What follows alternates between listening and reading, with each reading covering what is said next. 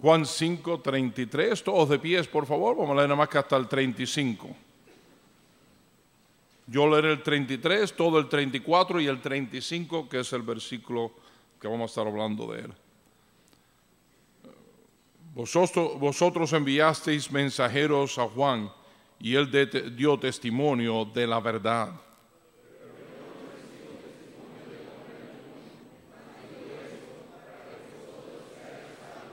Todos. Él era antorcha que ardía y alumbraba, y vosotros quisiste regocijarse por un tiempo en su luz. ¿Oyeron lo que dijo? Él era antorcha. Cuando tú mueras, ¿qué va a ser tu vida? Yo me maravillo cuántos cristianos viven para comer, para dormir, para trabajar, para tener fuerza, para comer, para dormir, para trabajar, solo para vivir. Y al final de su vida, ¿qué fue tu vida? ¿Qué, llegaste a cabo- llevaste a cabo? Es necio vivir solo para vivir. Yo no sé de ti, pero yo quisiera un día, cuando el Señor me lleve, que puedan decir, Elmer fue una antorcha para el Señor. Y que mi vida fue usada para brillar y elevar el nombre que sobre todo nombre. Y no solo vivir para vivir. Si solo vivimos para vivir en este mundo, hermanos, somos miserables. Hay un mejor mundo, para eso vamos a tomarnos aquí un veneno todos e irnos para el cielo. Hay un mejor mundo allá arriba. Pa- Pablo dijo, para mí el partir es mejor, pero el quedarme es más de beneficio a la obra. Porque tengo un trabajo que hacer. Y tenemos un trabajo que hacer. Cada persona aquí. ¿Qué será de tu vida cuando tú termines? Yo te quiero hablar sobre grandes hombres de Dios que me entregaron verdades que eran antorchas, que he tratado de cargar esa antorcha por todos estos años, 45 años ya, y que quiero dejar esas antorchas a otros que la carguen. ¿Cuántos aquí tienen menos de 40 años? Alza la mano. Menos de 40 años, alza la mano. Todos los que tienen menos de 40. Tú eres la próxima generación. Un día de esto nosotros no vamos a estar. ¿Quién va a cargar las antorchas? ¿Quién va a proclamar estas verdades?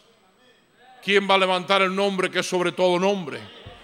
¿Quién va a proclamar el Evangelio de la gracia de nuestro Señor Jesucristo? No hace falta gente que lo haga.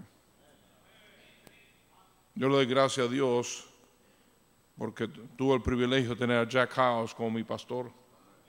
Él era antorcha, pero era. Yo doy gracias a Dios que Lester Roloff, el gran siervo de Dios aquí de Texas, que tuvo un impacto en los Estados Unidos increíble, unos ministerios inmensos. Yo tuve el privilegio de conocerlo, comer en su casa, oírlo predicar tantas veces. Yo doy gracias a Dios por haber tenido el privilegio de conocer a John Rice y oírlo predicar en capilla, en la escuela por tantas veces. A hablar con él. Yo le doy gracias a Dios poderme sentar con R.G. Lee, sentarme a comer con él y oír de ese gran siervo de Dios y hablarme. Yo le doy gracias a Dios que en el mundo hispano tuvimos el privilegio de oír a Hernán Cortés, a Rolando Garlic, hombres que eran antorchas, hombres que dejaron un impacto. Y ahora yo estoy tratando de cargar esa antorcha. El cuerpo ya no tiene la fuerza de antes, no tenemos la habilidad de antes, batallamos con salud. Hoy en día esto es lo máximo que yo puedo cerrar esa mano. Por mucho que trate, no puedo cerrarlo más. Batallamos con artritis, batallamos con cosas, pero hasta que Dios nos dé habilidad, vamos a seguir adelante.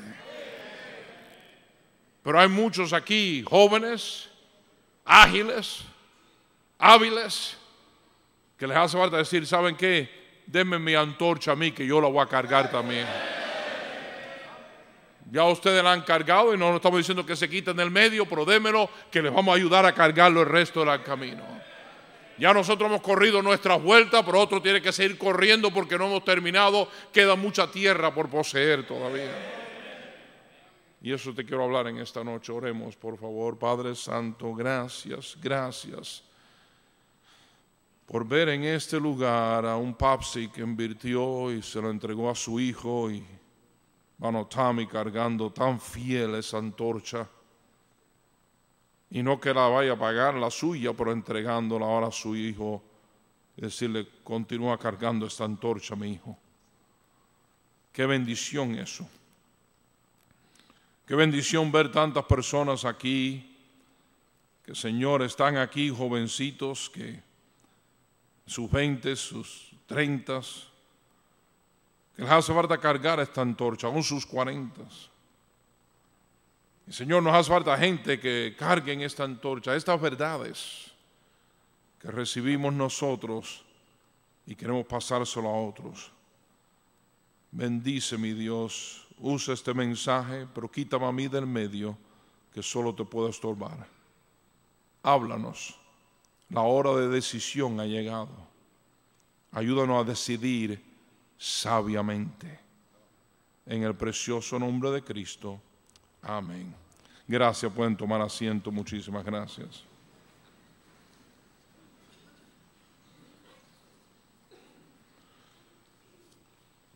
Como te dije, estos grandes varones de Dios nos entregaron verdades a los 17 años de edad. Yo me entregué al Señor y me entregué a servir al Señor y estos grandes hombres de Dios me dieron verdades que he tratado de vivir con ellas. La primera verdad que me dieron que he tratado de vivir con ella y quiero pasártela a ti es la verdad que este libro es la palabra de Dios. No me importa quién venga y diga lo que diga, no me importa lo que hablen. Este libro es palabra de Dios y yo voy a coger y lo voy a leer, lo voy a creer, lo voy a tratar de vivir y lo quiero proclamar por todo el mundo. Este libro no contiene la palabra de Dios, es palabra de Dios. Toda la escritura es inspirada por Dios y útil para enseñar, para redarguir, para corregir y para instruir en justicia él respondió y dijo que el Señor dijo, escrito está, no solo de pan vivirá el hombre, pero de toda palabra que salga de mi boca, de la boca de Dios. Oh, gloria a Dios, por este libro tenemos la palabra de Dios. No deje que te confundan, no deje que nos digan que nos hace falta otra Biblia. No nos hace falta otra Biblia, nos hace falta leer la que tenemos, creer la que tenemos, vivir la que tenemos y proclamar la que tenemos. No deje que otros vengan con confusión y vengan a decirte, no, que esta Biblia, esta Biblia, he visto buenas iglesias destruidas porque se meten en este enredo. Y visto iglesias que estaban haciendo algo para Dios y bajar a nada, pero 20, 30 personas porque lo enredan en eso. Cuando te vengan diciendo eso, dile, gracias, ya yo tengo la palabra de Dios. Nos dice la Biblia en 2 de Pedro capítulo 1 versículo 20 entendiendo primero esto que ninguna profecía de la escritura es de interpretación privada. ¿Por qué? Porque nunca la profecía fue traída por voluntad humana, sino que los santos hombres de Dios hablaron siendo inspirados por el Espíritu Santo. A mí no me importa si el mundo dice que la ciencia dice que el hombre vino del chango. Yo sigo creyendo lo que la Biblia dice, el hombre fue creado por Dios. ¿Se acuerdan la historia del hombre y la mujer sobre eso del chango y la creación? La mamá decía a su hijo, nosotros somos creación de Dios. El papá decía, no, mi hijo, eso no es verdad, nosotros somos del chango. El pobrecito niño viene a mami y le dice, mami, yo estoy bien confuso. Tú dices que somos creación de Dios. Papá dice de la evolución que venimos del chango. ¿Cuál es verdad? La mamá le mira y le dice, mi hijo, los dos son verdad. Dice, ¿cómo que los dos son verdad? Dice, sí, cuando yo hablo que venimos de la creación, yo estoy hablando de mi familia. Cuando hablan del chango, él está hablando de su familia. Para siempre, oh Jehová, permanece tu palabra en los cielos. Séquese la hierba, dice la Biblia, y marchítese la flor, mas la palabra de, nuestro Dios permanece para siempre. Los humanistas tratarán de eliminarla, los liberales querrán eliminarla, los humanistas quieren eliminarla, los comunistas quieren eliminarla, los ateos quieren eliminarla, pero la palabra de Dios sigue marchando y marchará. Esta es la lámpara a mis pies, tu palabra, y lumbrera tu, ca- mi camino. Gloria a Dios, tú y yo tenemos la palabra de Dios. Yo la recibí creyendo. Este libro es palabra de Dios y la paso a la próxima generación. Créelo, este libro es palabra de Dios. Nos hace falta no solamente esa antorcha de creer este libro es palabra de Dios, pero de creer que Jesús es el Mesías, es el Salvador, es el yo soy. Cuando dijeron a quién diré que me envía, dijo el yo soy que yo soy. Mira para que tú veas que está hablando de el ángel de Jehová. En Éxodo 3, cuando habla del ángel de Jehová, está hablando del Señor Jesucristo. Yo soy el que soy, te envía. Cuando vinieron ahí a arrestarlo y él dijo, yo soy, se cayeron para atrás. Porque ese es el nombre del omnipotente, el yo soy que yo soy. Yo soy el principio y el fin, yo soy el buen pastor, yo soy la puerta, yo soy el camino, la verdad y la vida, yo soy el alfa y el omega, yo soy la resurrección, yo soy el pan de vida, yo soy el agua de vida, yo soy la roca de Oreb, yo soy el creador, yo soy Emanuel, Dios con nosotros, gloria a Dios, Cristo es todo y todo es Cristo. El mensaje de nuestra predicación debe ser el Señor Jesucristo. Lo que cantamos del Señor Jesucristo, lo que proclamamos es el Señor Jesucristo, el centro de todo, el Señor Jesucristo. Porque no hay otro nombre bajo el cielo dado a los hombres en que podamos ser salvos. El tema de este libro es el Señor Jesucristo. Mira conmigo Juan capítulo 5, versículo 39.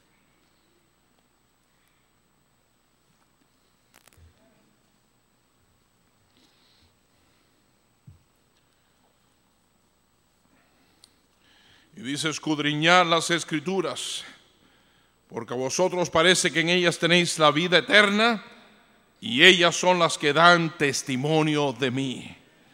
La Biblia entera nos habla del Señor Jesucristo. El tema de la Biblia es el Señor Jesucristo. En Lucas 24, 27 dice, comenzando desde Moisés, cuando estaban camino de Maús con los dos discípulos, dice, comenzando desde Moisés y siguiendo por todos los profetas, les declaraba en todas las escrituras lo que de él decían. Les declaraba en la escritura lo que de él decía. ¿Qué les declaró? A lo mejor le dijo algo así. En Génesis yo soy la simiente prometida. En Éxodo yo soy el Cordero de Dios, nuestra Pascua. En Levítico yo soy el chivo de la libertad de la fiesta de expiación. En Número yo soy la serpiente de bronce. Y como Moisés levantó la serpiente en el desierto, así es necesario que el Hijo del Hombre sea levantado. En Deuteronomio yo soy el gran legislador. En Josué yo soy el príncipe del ejército de Jehová. En jueces yo soy el juez de todo el mundo. En Ruth yo soy el pariente y redentor. En Samuel yo soy profeta, sacerdote y rey. En Reyes yo soy el rey de reyes y señor de señores. En Crónicas yo soy el gran historiador. En Estras yo soy el reedificador del templo de Dios. En Nehemías él es nuestra fortaleza, los muros de protección. En Esther yo soy el salvador del pueblo de Dios. En Job yo soy un amigo más unido que un hermano. En Salmos yo soy el canto de los siglos, es el Señor Jesucristo. En Proverbios Él es la verdad, la sabiduría de Dios. En Eclesiastes Él es el gran predicador. En Cantares Él es el maravilloso amado, mi querido amado. En Isaías Él es admirable, consejero, Dios fuerte, Padre eterno y príncipe de paz. Este libro habla de una persona y es el Señor Jesucristo. En Jeremías Él es el profeta lagrimoso. En Lamentaciones Él es misericordioso y fiel. En Ezequiel es la mano de Jehová. En Daniel Él es la piedra cortada sin mano que va a tumbar esa estatua de los reinos del mundo. Y los profetas menores, Él es el que viene en Belén de Judá. Oh, la Biblia nos habla de una persona, ¿de quién? Del Señor Jesucristo. Baja el Nuevo Testamento, el tema sigue siendo Cristo. Mateo, Él es el rey de los judíos. En Marcos, Él es el buen siervo. En Lucas, Él es el Hijo del Hombre. En Juan, Él es el Hijo de Dios. En Hechos, Él es el poder de la iglesia, el tema de la iglesia. Y en ningún otro nombre hay, eh, eh, perdón, en ningún otro hay salvación, porque hay ningún otro nombre bajo el cielo dado a los hombres que podamos ser salvos. En Romanos, Él es el Evangelio. En Corintios, Él es el restaurador de la naturaleza carnal. En Gálatas, Él es el Evangelio de la gracia de Dios. En Efesios, Él es la cabeza de la iglesia. En Filipenses, él es nuestro gozo y sin Él no hay gozo. En Colosenses, Él es la imagen del Dios invisible. No hay otro Dios que Él. No ala, no este, no aquello. Cualquier Dios, no solo hay un Dios y su representación y su imagen de ese único Dios es el Señor Jesucristo. En Tesalonicenses, Él es nuestro maravilloso Salvador que está por aparecer. En Tito, en, que perdón, en Timoteo, eres Dios manifestado en carne, justificado en el Espíritu, visto de los ángeles, predicado a los gentiles, creído en el mundo y recibido arriba en gloria. En Tito eres nuestra bendita esperanza. En Filemón, Él es el perdonador de los esclavos desobedientes. Y gloria a Dios que Él perdona a los esclavos desobedientes. Porque éramos esclavos del pecado y desobedientes a Él. En Hebreos, Él es el mejor de todos mejor que los profetas, que los ángeles, que los sacerdotes. En Santiago Él es el cumplidor de la ley. En Pedro el los la roca de nuestra salvación. En Juan Él es nuestra seguridad. En Judas Él es quien es poderoso para guardarnos sin caída y presentarnos sin mancha delante de su gloria. Y en Apocalipsis, gloria a Dios, Él es el que viene no como humilde niño naciendo en un pesebre, pero viniendo como el rey de reyes y señor de señores en un caballo blanco que con el poder de su boca destruirá al enemigo. Ese es nuestro Cristo. Cantemos de Él. Cuando cantamos, cantemos de Él. Qué lindo fue dicho. No cantes una, una canción que se puede usar en una iglesia musulmana. Cantemos de Cristo. Está por Cristo firmes. Oh, que amigo nos es Cristo. En Jesucristo, mártir de paz. Hay poder en Jesús. Es Cristo la roca, el ancla de mi fe. Cristo, Cristo, Cristo, nombre sin igual. Cristo me ama, bien lo sé. Oh, a Cristo coronad, al Cristo vivo sirvo. Hermanos, tenemos que cantar de Cristo, predicar de Cristo. Todo es el Señor Jesucristo. Eres limpio en la sangre, háblame más de Cristo. Lo estar a Cristo. Más de Jesús deseo saber. En el monte Calvario. Me acuerdo oyendo un jovencito diciendo, cuando canten y prediquen, el tema es Jesucristo porque Él es el único digno. Digno es el Cordero. No trate de elevar tu nombre, ¿qué importa lo que la gente piense de nosotros? Unos cuantos empezaron a hablar mal de mí y decir cosas malas. Y Marta me dijo a mí, mi esposo, me dijo, papi, pero tú has tratado de guardar un buen testimonio. Mira, esta gente están diciendo mentiras de ti. Mentiras de ti. Te van a dañar tu testimonio. Y dije, mi amor, ¿son mentiras? Me dijo, sí. Dije, entonces, ¿por qué nos preocupamos? El miedo mío no es que digan mentira de mí. El miedo mío es que digan las verdades de mí que no saben. Porque tú y yo tenemos un montón de cosas que si todo el mundo supiera. No te hagas, tú sabes lo que estoy hablando. Por la gracia de Dios está bajo la sangre. Por la gracia de Dios hemos sido perdonados. Por la gracia de Dios hemos lavado por la gracia de Dios, todo eso ha sido eliminado. Hermano, lo importante no es elevar mi nombre, lo importante es elevar el nombre que es sobre todo nombre, el nombre de Cristo. Y por 45 años hemos tratado de elevar el nombre que es sobre todo nombre, el nombre del Señor Jesucristo. Pero ¿quién nos va a ayudar a hacerlo? Un día de esto va a decir Hermes Fernández, él era antorcha. Tommy Ashcraft, él era antorcha. ¿Mm? ¿Quién va a estar cargando la antorcha? Porque ya Jack House, él era antorcha. John Rice, él era antorcha. Rolando Carlick, él era antorcha. Ya no están. Ya estos grandes hombres de Dios, D.L. Moody, que tanto hizo en el área de Chicago donde estoy, él era antorcha. Ya eso no están. Eso era su generación. Pero David dice que sirvió a su generación de acuerdo a la voluntad de Dios. Cada uno tenemos que servir a nuestra generación. Y cargar la antorcha en esta generación. Y óigame bien, si el mundo ha estado en tinieblas, lo está hoy en día más que nunca. Si la luz nos hace falta, nos hace falta hoy en día más que nunca. Hoy en día se están riendo de Cristo, se están riendo de esta palabra y nos hace falta gente que lo diga, pues yo sí lo creo, lo he creído y lo sigo creyendo. No te calles, pueblo de Dios. No escondas tu luz, pueblo de Dios. Levanta tu luz, ilumina esa antorcha que tienes para el Señor. La antorcha del Evangelio. Me dijeron, lleva el Evangelio por todas partes. La pregunta es esta. ¿Creemos que hay un infierno? Dije, ¿creemos que hay un infierno? ¿De veras? No conteste todavía, ¿de veras? Un ateo salió ahí un, un artículo que lo estaba mirando en el teléfono, en YouTube o lo que sea, y estaba mirando y dijo esto. Estos cristianos que dicen que hay un infierno, que la gente muere, que van ahí si no tienen a Cristo, toda esa basura, dijo él. Son una bola de mentirosos. Y yo, esto no es verdad, dice. Si yo de veras creyera que mis amistades y mis amigos van a ir a un lugar así tan horrible después que mueran, yo haría todo lo posible por decirle cómo no ir ahí. Es un ateo. Y por eso el mundo, hermano, no cree, porque dice, ustedes no lo creen.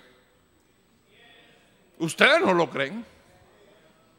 Porque si lo creyéramos, no pudiéramos parar de hablarle a todo el mundo. No porque tengo que ir a ganar alma, no porque me esfuerzan a ganar alma, no porque se espera que gane alma, porque estoy interesado en esa alma que no vaya a ese lugar tan horrible llamado el infierno. ¿Cuántas almas han ganado? ¿Cuántos tienen familiares que ni le han hablado de Cristo? ¿Cuántos tienen vecinos que no le han hablado de Cristo? ¿Cuántos tienen amigos y amigas en el trabajo, en la escuela que no le han hablado de Cristo? Yo me acuerdo, estaba yo trabajando con mi soldador en la Pullman Standard haciendo los trenes para ah, la ciudad de Nueva York. Y estaba trabajando con él, Travis. Le di una Biblia, le di tratado, le hablé de Cristo, le hablé de Cristo. Mi corazón ya quebrantado. Un día fui al trabajo con un corazón tan quebrantado. Le dije, Travis, tú y yo trabajamos juntos.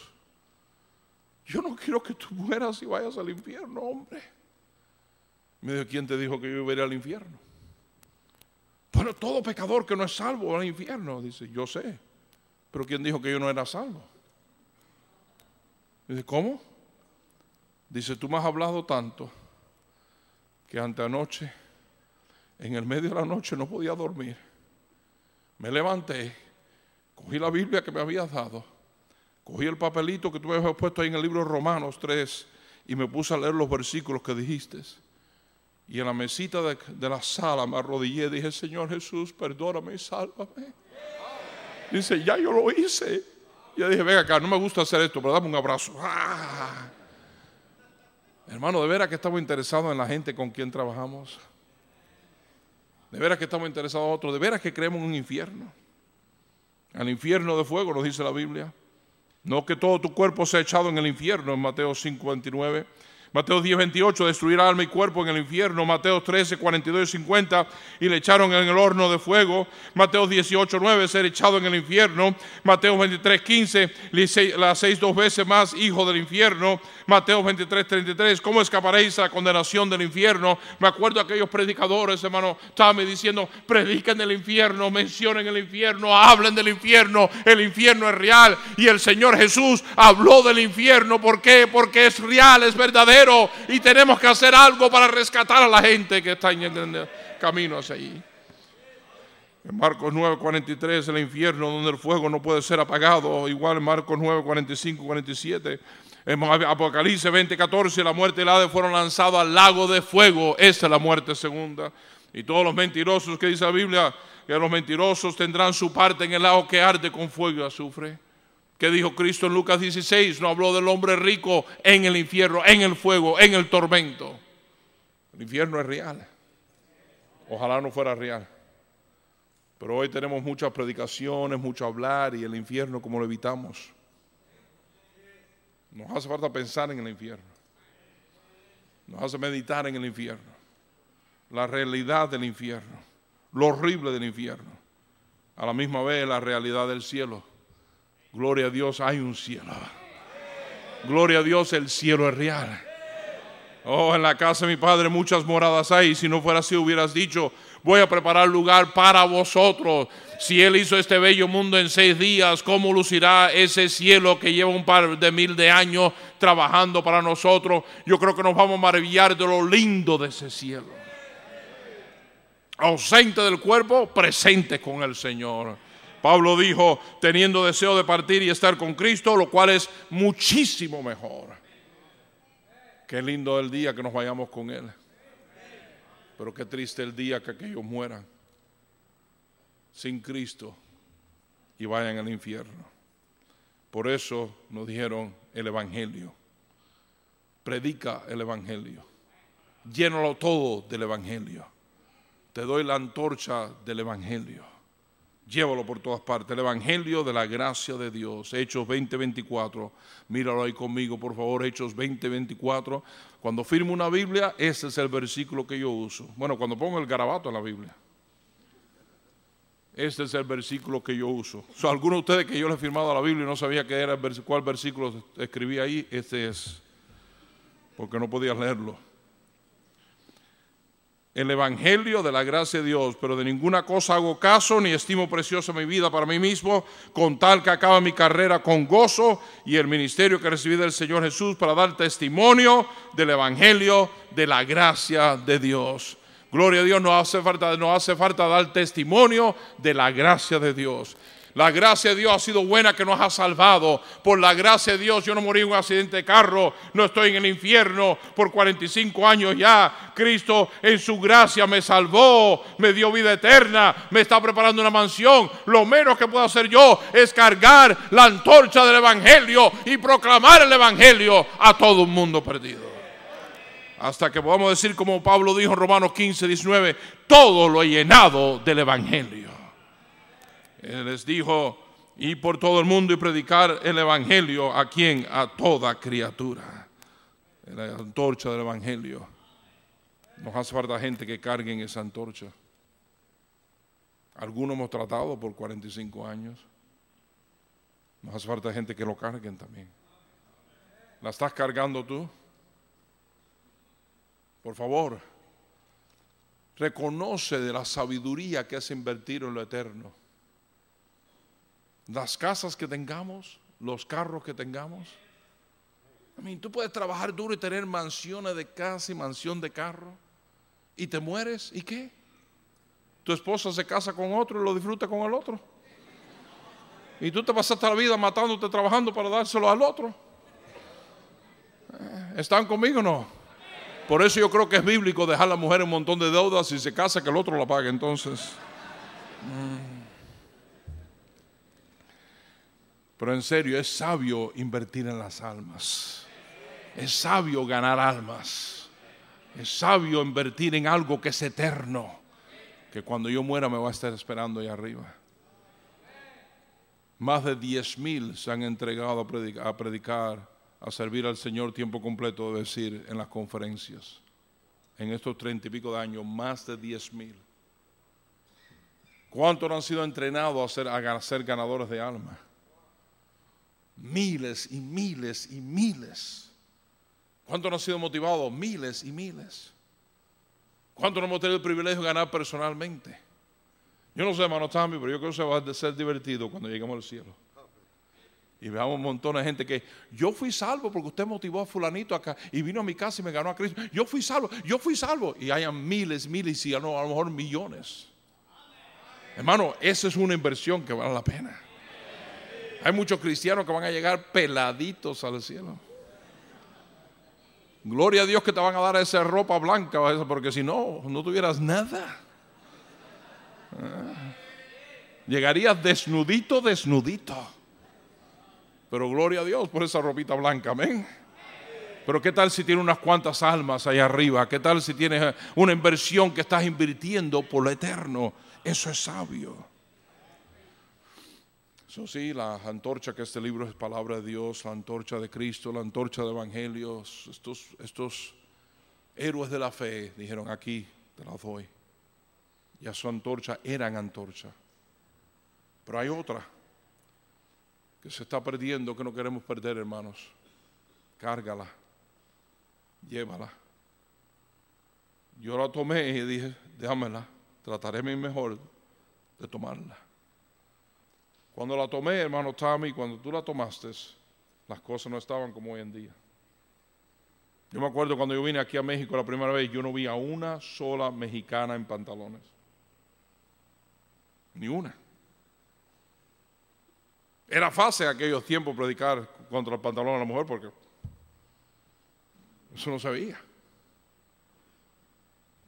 Era fácil predicar contra el homosexualismo y el lesbianismo, eso no, no se veía. Las cosas han cambiado. Y a mí me han preguntado, pastor, ¿usted no va a cambiar con los tiempos? Yo dije, la antorcha que me dieron la voy a cargar hasta el bendito día que Cristo me llame. Y lo que era verdad hace 30, 40 años atrás sigue siendo verdad hoy en día. La verdad no cambia. Lo que era malo entonces, malo hoy en día. Lo que era uh, horrible aquel tiempo, es horrible hoy en día. Hermano, no vamos a cambiar porque el mundo cambie. Mantengámonos firmes a las convicciones que nos han sido entregadas de la palabra de Dios. Carga esa antorcha y entrégasela a la próxima generación. Sé santo porque yo soy santo, dijo el Señor. Vosotros sois la luz del mundo. Te he puesto por luz desde de los gentiles, porque en otro tiempo eras tiniebla, mas ahora sois luz en el Señor. Andad como hijos de luz. Filipenses capítulo 2, versículo 15, por favor.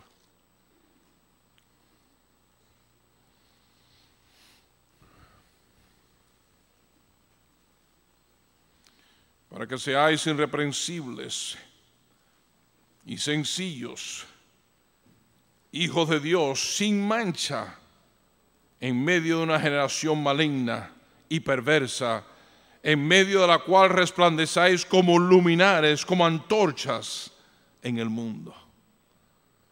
Yo voy a iglesia, nosotros compramos una iglesia de unos carismáticos. El hombre estaba tratando de ser como el mundo. Música del mundo, vestuario del mundo. Su iglesia bajó 80, veía nuestra iglesia creciendo y creciendo. Decía, ¿por qué? yo no quiero competir con el mundo. Yo no estoy en competencia con el mundo.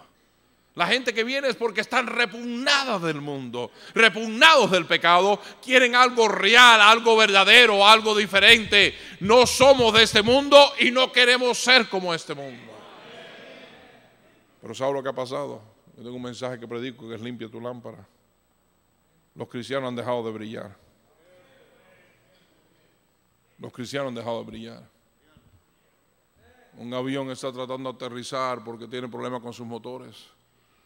Y le pide a la torre de control, le dice, por favor, por favor, prende las luces de la pista, porque estoy aquí con solo un motor y me está empezando a fallar. Y tengo un avión lleno de pasajeros. El de la torre le dice, está bien, desciende a tal y tal altura y y ahí van guiándolo y guiándolo, va descendiendo y descendiendo y descendiendo. Mientras más se acerca, más el piloto clama, prende las luces de la pista porque no tengo otra oportunidad de coger vuelo otra vez. Tengo que aterrizar, tengo solo una oportunidad. Por favor, prende las luces de la pista. El segundo motor está fallando, no puedo más. Préndemela. Las luces están prendidas. Socoge y aterriza y ahí le dan instrucciones y él sigue y él sigue y de pronto ven que el avión se extrae y coge fuego y todos mueren y van a decir, ¿qué pasó? Las luces estaban prendidas. El aeropuerto había estado cerrado, además que lo abrieron por causa de esta emergencia. Cuando fueron a ver, se dieron cuenta que en toda la construcción y cosas las luces estaban cubiertas de lodo. Y aunque estaban prendidas, no brillaban. Muchos cristianos hoy en día tienen sus lucecitas escondidas o tan llenas de lodo que no brillan. Y tu familia tus amistades, tu vecino, tu país está diciendo, por favor, por favor, prende las luces, que tengo que aterrizar, no veo dónde aterrizar, prende las luces. Y nosotros decimos, están prendidas, están prendidas. Y ellos dicen, no las veo, no las veo. Porque estamos tan llenos de maldad y de pecado. Estamos tan llenos de inmundicia. Vestimos como el mundo, hablamos como el mundo, actuamos como el mundo que hoy en día hasta muchachitas mandando fotos de ella desnuda a muchachos. Muchachas cristianas. ¿Qué es eso? ¿Qué es eso? Hombres a montones mirando pornografía. ¿Qué es eso? ¿Qué es eso? Escribiéndose cosas y diciéndose cosas que, mío, amiga, que ni, los casados hasta pasamos vergüenza escribirnos así. Y jovencito escribiéndose así. ¿Qué es eso? Cogiendo y conteniendo inmoralidad como si fuera un río desbordado. ¿Qué es eso? Llegando a la hora de la perversidad de hombres con hombres y mujeres con mujeres. ¿Qué es eso? Estoy hablando de cristianos. No el mundo perverso, cristianos. Cristianos ladrones, cristianos con un testimonio horrible en el trabajo. Cristianos dice, lo más duro que ganar es la familia, sí, porque la familia nos conoce. Y ven el testimonio y dice, este es un hipócrita. Dice creer, dice creer, dice creer. Míralo cómo vive, míralo cómo anda, mira cómo le grita a la mujer, mira cómo maltrata a la mujer, mira cómo están en casa como perro y gato. ¿Qué cristianismo ni cristianismo? Nosotros ni salvos somos y estamos más contentos que ellos. Y la antorcha está apagada, la antorcha está llena de lodo, está escondida. Hermano, limpia tu lámpara y deja que tu luz brille en este mundo de tinieblas. Salid en medio de ellos y apartaos, dice el Señor, y no toquéis lo inmundo y os recibiréis. Salid en medio de ellos. Moisés lo puso de esta manera, ¿quién está por Jehová? Júntese conmigo. Hace falta un cristianismo apartado. No arrogante, no superior, porque eso no es cristianismo. El cristianismo es humildad y amor. No creyéndonos superior que nadie. Yo vi una mujer que no tiene mucho tiempo viviendo en nuestra iglesia, la vi en la tienda, estaba en pantalones y esto y lo otro. yo la saludé, hablé con ella amablemente, nada. Porque el cristianismo no está escupiendo en la cara a nadie. No nos queremos superior que nadie pero sí tenemos convicciones. ¿Están conmigo o no están conmigo? Y ya de viaje, no queremos hombres en faldas. Si las mujeres se pueden poner pantalones, ¿por qué el hermano Tommy y yo no podemos salir con faldas y zapatos de tacones así? ¿Te puedes imaginar nosotros con mini faldas aquí arriba?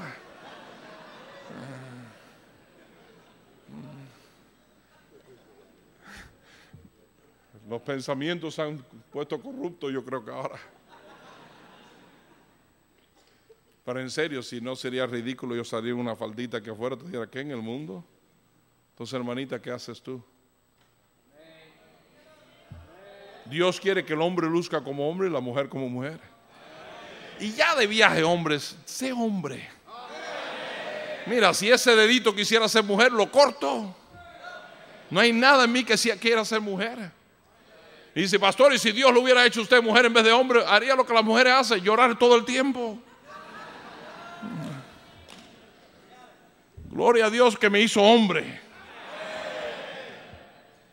Ahora, qué bueno que hizo las mujeres, porque no quisiera casarme con un hombre, eso es definitivamente.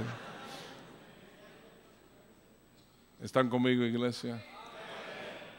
Hay otra antorcha. No la deja afuera. Es una persona una persona clave. Que contristamos, que apagamos, que ignoramos. Se llama el Espíritu Santo. Que me enseñaron a mí de, mira, tú no puedes, jovencito. A los pastores estuve hablando de esto, pero jovencito, tú no puedes. Si tú vas a hacerlo, si Jehová no edifica la casa, en vano tú trabajas. Tú mejor que busques la, el llenura del Espíritu, que busques que Dios ponga su mano sobre ti y que Él te llene, que tú te quitas del medio y Él te use, porque Él es el que lo puede hacer. Tú no puedes hacer nada por ti mismo. Separado de mí nada podéis hacer. Hermano, no, no le huyas a la persona del Espíritu Santo. Gloria a Dios, necesitamos el Espíritu Santo. Necesitamos la llenura del Espíritu Santo. Como nos dice la Biblia en Zacarías, dice aquí, no con ejército ni con fuerza, sino con mi espíritu, ha dicho Jehová de los ejércitos. Si la obra de Dios se va a hacer, se va a hacer con el poder del Espíritu Santo. ¿Por qué? Porque el fruto del Espíritu es amor. Cuando alguien está lleno del Espíritu, tiene amor. Cuando alguien tiene lleno del Espíritu Santo, tiene gozo. Cuando alguien está lleno del Espíritu Santo, hay poder. Y el poder penetra, que cuando hablamos a la persona, le penetra el corazón. Pero cuando no estamos llenos del Espíritu Santo, se ríen de lo que uno dice. Se burlan de lo que uno dice. ¿Cómo está tu relación con el Espíritu Santo? Espíritu Santo, dice, sí, no grites, yo estoy aquí adentro. Yo estoy aquí adentro contigo. Yo vivo en la misma casa que tú vives. Lo único que me tienes trancado en el baño. Y me tienes trancado aquí en el baño y me ignoras. En el Antiguo Testamento, en el Antiguo Testamento está la Trinidad. ¿Me pueden oír? Pero el personaje principal era Jehová.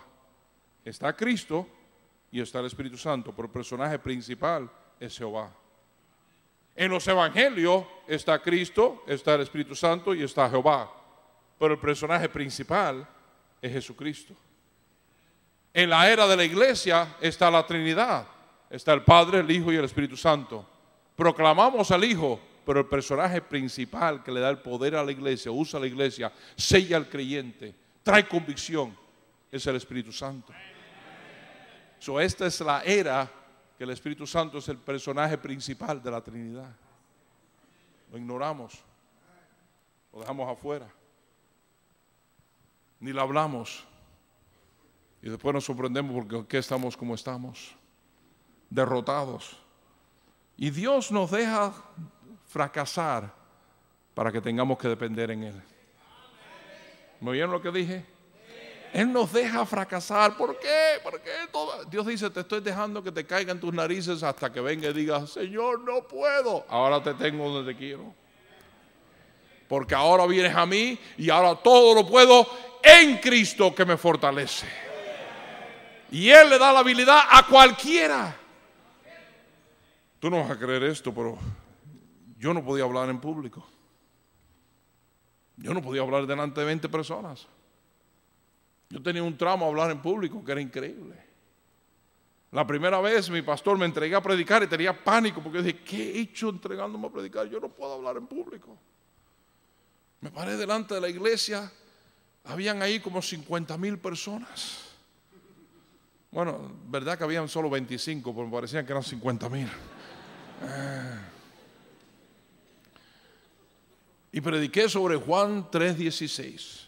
Mi mamá me enseñó ese versículo y prediqué. El mensaje entero leyendo la Biblia, orando y predicando no duró ni 10 minutos.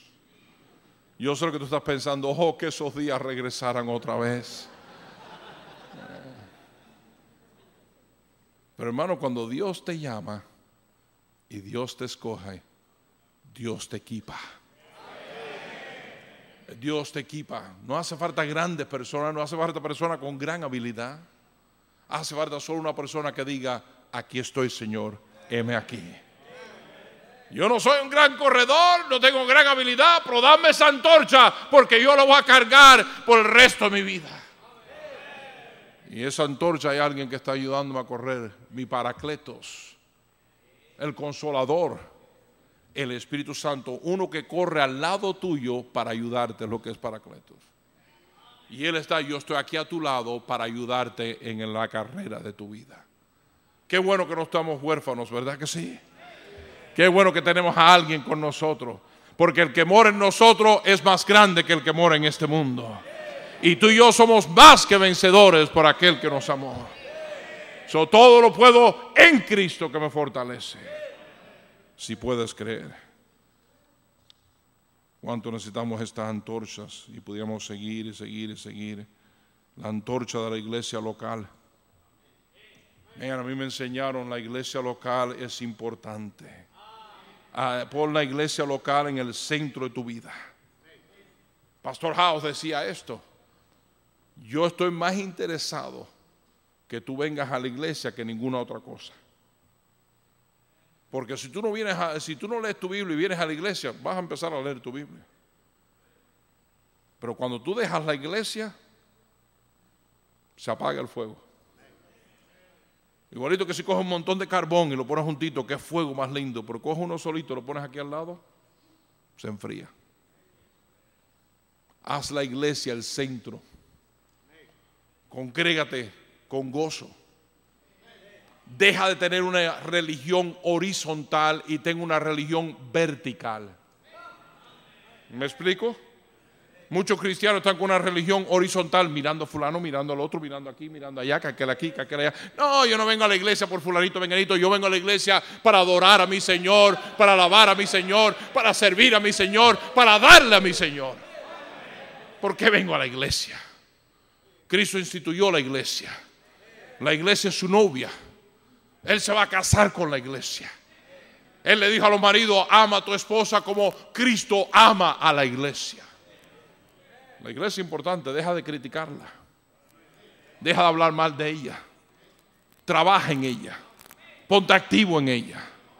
No te pongas ahí a sentarte en una banca, calentando una banca. Haz algo en tu iglesia. Ponte activo en tu iglesia. Da tu diezmo, da tu ofrenda. Sé fiel, trabaja. Porque esa es la iglesia del Señor Jesucristo. Columna y baluarte de la verdad. Y Dios, Cristo instituyó la iglesia. Bueno, yo no creo que hace falta ir a la iglesia para adorar a Dios. ¿A ¿Cuántos de esos lo dicen y no pasan ni seis meses, un año y están afuera de todas las cosas de Dios? Yo no establecí la iglesia. Cristo estableció la iglesia. Cristo formó la iglesia. Cristo le dio el Espíritu Santo a la iglesia. Solo dale gracias a Dios por tu iglesia. Dale gracias a Dios por tu pastor. Ora por él. Ora por él. Ay, si mi pastor fuera, no, no desees otro pastor. No desees otro pastor. Es como una mujer me dijo a mí una vez, me dijo, ay, si mi marido fuera como usted. digo, no, mija, tú no me conoces, yo soy un diablo en casa.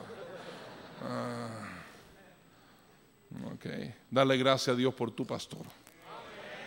Dale gracias a Dios por tu iglesia. Envuélvete en tu iglesia como iglesia pongan una mega antorcha, un faro inmenso que alumbre toda tu ciudad. Deja que esa luz alumbre. A esa luz a nosotros. Hemos tratado algunos de nosotros correr lo mejor con ella y seguiremos hasta, si Dios nos permite.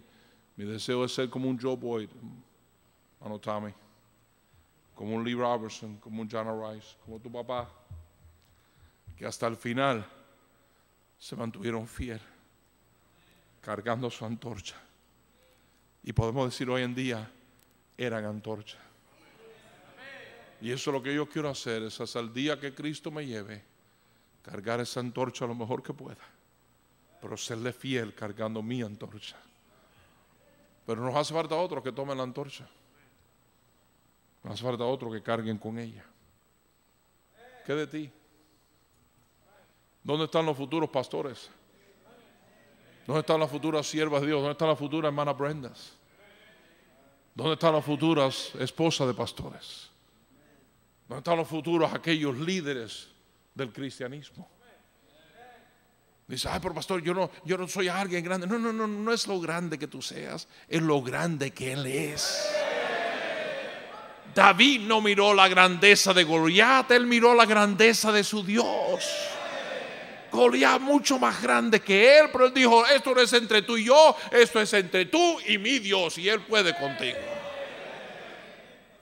Y Dios te puede usar. ¿Cargarás tú tu antorcha? Has oído mucho esta semana, pero ahora llegamos al final. Si no cargamos esa antorcha, no vamos a conquistar la tierra que nos queda. Y hay mucha tierra que poseer. Oremos, por favor.